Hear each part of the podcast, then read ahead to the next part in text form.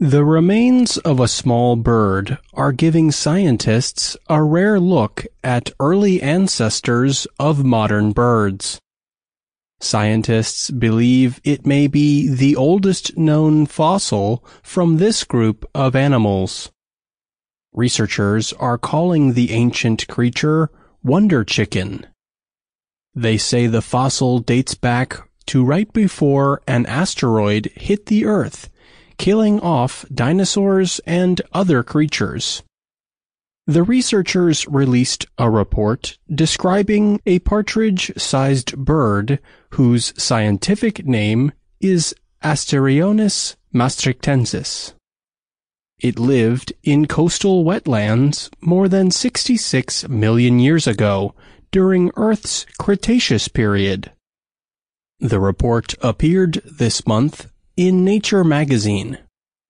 Daniel Field of Cambridge University was the lead author of the paper. He told the Associated Press that Wonder Chicken is down near the bottom of the modern bird family tree.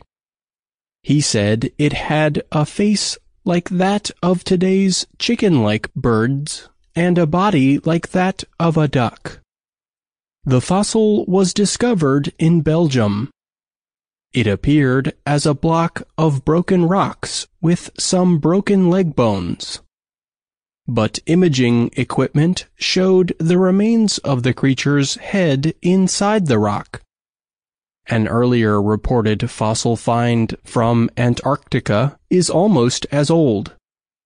But its exact age and place on the evolutionary tree are not clear. Field thinks the Belgian skull is a little older. The leg bones let researchers estimate the creature was the size of a very small duck, weighing less than 400 grams. Its legs were long and thin, and it could probably fly, Field said. Researchers think birds developed from small feathered dinosaurs that lived about 150 million years ago. Many birds still had teeth until the asteroid struck some 66 million years ago, leading to the disappearance of three-fourths of Earth's plant and animal species. Close relatives of Wonder Chicken survived this event and the fossil itself shows qualities that have been suggested as helpful for its survival, Field said.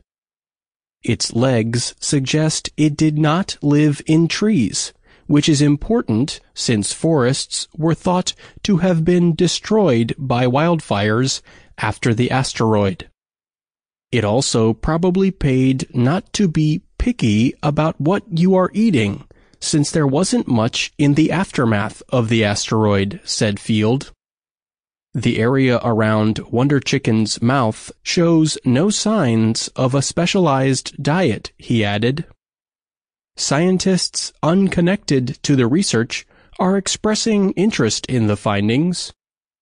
Kevin Padian, a paleontologist at the University of California, Berkeley, said the fossil provides the best evidence yet of when and how the earliest ancestors of today's birds evolved.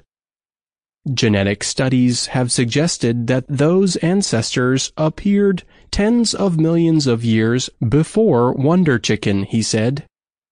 But the fossil record shows no support for that, and there is no known fossil that is clearly from this lineage that predates Wonder Chicken, he added. Julia Clarke is a fossil bird expert at the University of Texas at Austin.